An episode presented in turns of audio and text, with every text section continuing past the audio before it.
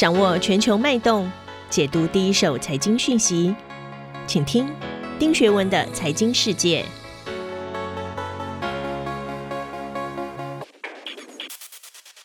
大家好，我是丁学文，很高兴又到了每周哦，和大家一起看看过去一周全球发生的重大财经新闻。首先，第一则我今天要说的是一月十二号啊，World Bank 世界银行宣布调降今明两年的全球 GDP 的预估。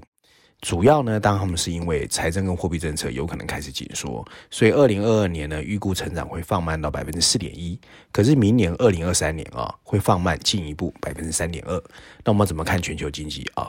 第二则新闻是一月十四号，国际能源总署 IEA 表示啊，除非加快结构的改革，否则未来三年新增的用电量需求会增加，而且会加剧电价的波动，导致碳排的激增，还会成为社会动荡的因子。另外，世界经济论坛 WEF 也发布二零二二年全球风险报告，表示气候变化会被视为二零二二年最大的风险。看来。二零二二年能源危机的风险，还有气候变化的风险，压力越来越大。我们要怎么解读？首先，第一则新闻我要引述的是 Bloomberg 啊，它的标题写的是“世界银行下调了病毒爆发下的全球增长预测”。CNN 的标题写的则是 “WHO 世卫组织表示，Omicron 可能会很快取代 Delta 成为主要的 COVID-19 的变体”哦。第三个是 Fortune 财富杂志，它的标题写的是变种病毒也许没有 Delta 严重哦，看起来看法不一样，但它会用四种方式打击全球经济的增长。事实上啊，根据世界银行发布的半年度啊全球经济展望，它里面有指出，为什么这次要调降所谓的经济成长率？因为他觉得全球经济放慢呢，会有四个因素。第一个当就是 Omicron 变种病毒的威胁，还有呢就是政府的救助措施啊，货币政策紧缩会开始减少。第三个是。本来的这种报复性的需求反弹会消失，最后一个是全球贫富差距的扩大啊，这是 World Bank 的想法。那世界银行卫生组织呢？WHO 的欧洲区负责人也表示啊，新冠变种病毒 Omicron 啊，它急速的蔓延，预估未来六到八个礼拜啊，整个欧盟地区啊，包括前苏联各国和土耳其在内，会有百分之五十以上的人口被感染啊。那新冠疫情不断的蔓延，全球经济复苏的势头确实有可能放慢。其中呢，更重要是新兴市场和发展中经济体的 output 有可能会大幅低于疫情前的水平。如此一来呢，贫困会进一步的恶化。过去两年呢，其实全球贫困已经加剧，要消除这个祸害，看起来比能源转型更难了哦。所以他更担心的是所谓全球贫困还有不平衡的问题。确实啊，二零二一年呢，在疫情趋缓之下，全球经济有一个回温，当时的经济成长率都超过了百分之五，很多人也看好二零二二年以后的经济成长率会在百分之四以上。不过，没有人想到去年年底啊，Omicron 突然起来。那 Omicron 虽然说症状比较轻，传染力只是比较强，但今年年初全球单日确诊人数却一下突破两百五十万，美国甚至超过一百万，都是历史新高。虽然各方哦对疫情下的经济复苏看法不一样，不过主要的机构确实已经开始调降经济成长率。那世界卫生组织这一次又是慢半拍哦，上一次二零一九年刚刚爆发的时候，他就已经没有充分预警，这一次没有想到没有汲取教训，还是下一次低估了所谓的变种病毒的一个蔓延性。如果 COVID-19 的模型预测正确哦，Omicron 最早会在一月中旬在欧洲和美国的地区达到顶峰，然后慢慢放缓。可是也有人认为它后面还会急剧上升。美国东北大学的网络科学研究所所长就特别表示哦，欧盟可能增长速度很快，不会很猛，但下降速度也会很快。它应该比我们过去经历的其他浪潮更快的消退。不过我们不能掉以轻心。我们都希望的情况下，明显的是上下峰值，并不意味着欧盟恐不会造成很大的损害。那下面有几个，我觉得啊，是我自己看了之后，经济学家和华尔街大概对于欧盟恐会造成四个啊比较可能被冲击的区域啊。第一个就是经济增长，其实就在几个月前哦，二零二二年的经济增长大家都还觉得不错。十月份呢，国际货币基金组织 IMF 甚至估一估今年的经济成长，二零二二年会百分之四点九，其中美国和中国他认为会表现出色。没想到欧盟恐十一月来势汹汹，国际货币组织已经在十二月重新警告，欧盟恐几乎会影响全球的复苏。它会在一月二十五号发布下一次的更新，比原定时间已经决定晚一个礼拜，所以代表欧盟恐的影响有多严重。而在 Wall Street 啊，华尔街哦，Goldman Sachs 把美国的经济增长预期从百分之四点二也下调了百分之三点八。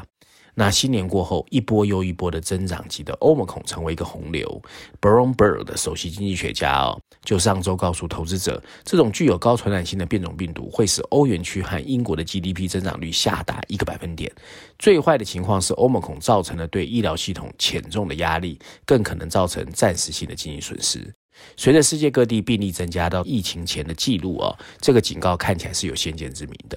第二个就是股票市场。随着欧盟孔上周呃重创世界上最发达的经济体，从法兰克福到纽约的股市都暴跌，S M P 五百指数连续四天下跌后，才慢慢走出它的这个不好的情况。这是九月份以来最大的跌幅哦。那不仅仅是欧盟孔给投资人带来压力，不断上升的确诊病例增加了笼罩全球的避险情绪。那这种避险情绪当然会让很多人逢高就出脱。那高速增长的股票和加密货币已经 out，这些股票往往会随着宏观经济的大幅波动上涨下跌。Goldman Sachs 的首席策略师哦，在一月份给投资人的报告就写道，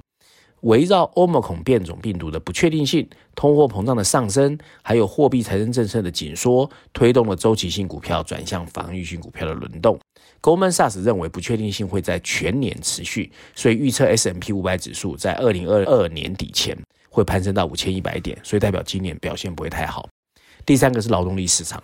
最新发布的一份就业报告发出了令人不安的警告。他们告诉我们，不要关注百分之三点九的失业率，表面看起来这不错啊。可是呢，你要知道，欧盟肯出来之后，隔离封锁重新出现，很多的工人又会不见了。美国银行 BOA 就估计，在欧盟肯浪潮的高峰期，会有四百万的美国一线工人被隔离。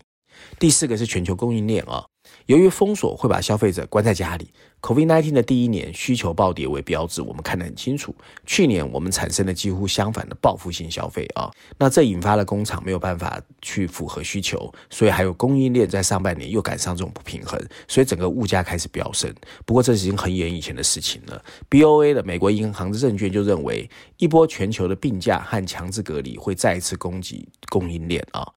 那在全球层面来看的话呢，其实我们要知道，随着欧盟孔浪潮从一个地区滚到下一个地区，这会导致不同行业的滚动中断。需要注意的是，欧盟孔还没有到亚洲，可是亚洲是全世界供应链的大重镇，所以到了亚洲之后，会不会有更不好的影响发生啊？那我们最近已经看到二零二一年第四季南韩尿素短缺的事件啊。那生产尿素不是高级的技术，可是基于成本的考量，尿素生产已经由高工资国家移往低工资，譬如中国大陆。那中国大陆这一次呢，限制出口，就使得南海的尿素一下短缺，那影响遍及物流运输和农业。过去不乏有国家哦，就是以限制出口为例，但这一次呢，我们可以知道 WTO 的调解冲击已经跟不上了，所以呢，疫情带来的产业难以控制的风险，技术领先不代表是你唯一安全。那安全供应链呢，其实更主要是要表示呢，你可以在维持供给不短缺、生产不中断，还有足够的安全库存。所以台湾的半导体护国神山，虽然我们自己认为自己很嗨，但是随着全世界的不确定因素出现之后，其政府应该要好好去盘点各产业的供需状况、技术水准以及贸易结构，进而锁定重点的关键领域，并搭配灵活的招商政策，其中必要时提供更多的诱因，才可以让产业发展越来越好。第二篇新闻呢，我首先要引述的是 CNBC，它的标题是亿万富翁 r a n Dalio 特别谈到气候变化，他说他让我很担心，我也为人们很担心。布伦伯的标题写的是这是未来十年最大的风险。富比士哦，它的标题写的是：以下是气候变化会怎么影响二零二二年企业营运和政策。那事实上，按照调查显示哦，目前为止只有百分之十一的受访者看好全球的经济在二零二四年之前会复苏。相较之下，百分之八十九的人觉得未来充满了变化跟危机哦。此外，有百分之八十四的人对全球前景悲观，那乐观的人其实不到百分之十六。所以现在看起来，所有人都很 nervous 和 worry 哦。那在这个报告里面呢，气候变迁被列为头号的风险，而且从新冠疫情爆发以来，风险增加最多的项目还包括社会凝聚力因为这样子减弱、生计的危机和心理健康。那 WEF 的这个常务董事就表示，全球领袖必须赶快团结起来哦。而气候行动失败呢，也名列了未来二到五年甚至五到十年风险的首位。所以代表气候变化到二零二二年之后，很多人都很担心。那当然，去年十一月，全球有两百多个国家在 COP26 达成了协议，承诺会把全球气候变化的升温控制在摄氏一点五度 C 以内啊。但其中很多国家期待其实成果应该要更好。不过呢，跟 WEF 共同制作这个报告的苏黎世保险的风险长啊，叫 Peter Giger 啊，他就表示，如果没有办法在气候变迁有所作为，可能导致全球的 GDP 萎缩六分之一。那事实上，COP26 做的承诺啊，确实不足以让我们达成摄氏一点五度 C 的升级目标。WEF 在报告中列出了四个新的风险啊，第一个网络安全，第二个气候转型失序，第三个移民压力，第四个太空竞争。那太空竞争这个最有趣啊，它预估未来十年会有七万多颗的卫星升空，太空旅游业会进一步发展。不过因为缺乏监管啊，所以卫星碰撞跟太空碎片的几率会攀升。那拉回台湾啊，去年年底举办的四大公投案都没通过。对能源供应影响最大的是核四不商转，还有第三天然气接收站的继续新建。在去年五月两次无预警的停电之后，这次公投案看来是帮政府因为停电引发的民怨解套。不过从长远来看啊，台湾的能源政策其实失去了检讨推动方向的一个契机。加上近年来呢，企业投资转趋积极，经济部部长目前也表示用电量增加，所以二零二五年的这个能源转型的配比无法达成。那这样看起来限电跟这个。电缺少的情况的焦虑感会增加。那核四跟三阶公投的结果，也象征台湾二零二五年迈向非核家园已成定局。那蔡政府现在让核电厂延役，核四也不商转，三年后供电选择就只剩下天然气、燃煤跟再生能源。那现在你要坚定走非核道路，我们却又发现美日欧都开始对核能有不同的想象，很多人甚至积极的推动所谓的核能发电，包括中国大陆跟日本啊。所以国际间的这种改变呢，在二零一一年福岛核灾之后，其实是很大的一个转折。啊，核能发电呢，其实越来越多人认为它是一个稳定供电的选项，在应对迫在眉睫的气候变迁议题上，核能很多人想接受它。可是，在台湾，上述两项考量都不是现在政府的一个正式的这个 list 上面，所以难怪红海的这个创办人郭台铭会警告我们，台湾有可能缺电。那台积电也很担心。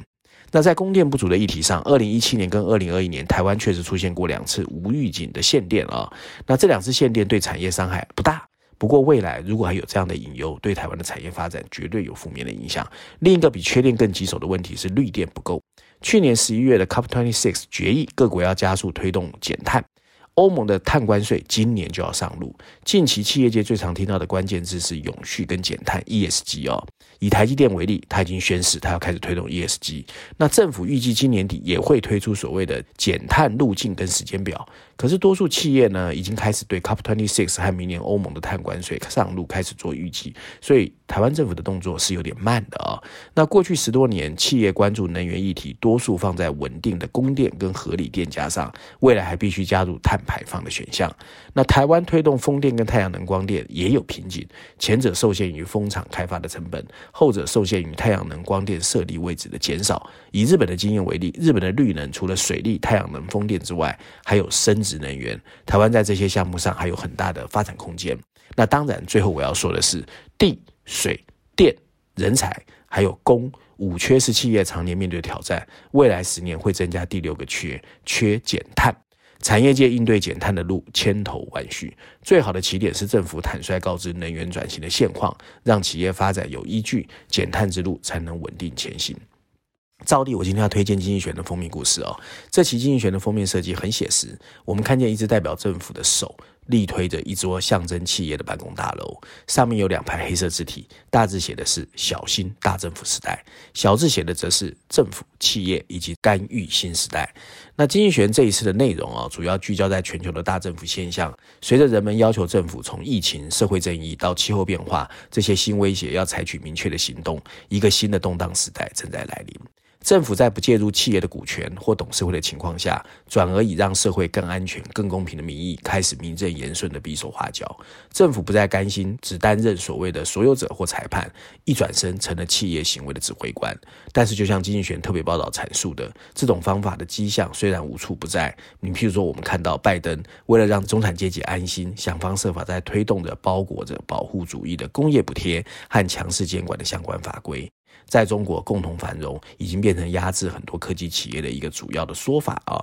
那随着这些大型经济体的转变，英国、印度、墨西哥也在蠢蠢欲动。更重要的是，在大多数的民主国家里，两党政治在这个方向上有志一同，几乎没有政治人物会选择去挑战边界的开放，或让市场再次回到自由竞争的时代。不过，经济学在结论上还是认为，这种强势专横的商业干预主义虽然看似利益良善，但终究是一个错误。它的拥护者可能心里寄望的是一个更加繁荣、公平和安全的商业世界，不过，他们迎来的很可能会是一个效率低下、充满既得利益者和自我孤立的商业新世界。以上就是今天我想跟大家分享过去一周重要的财经新闻，希望大家喜欢。我们下次见。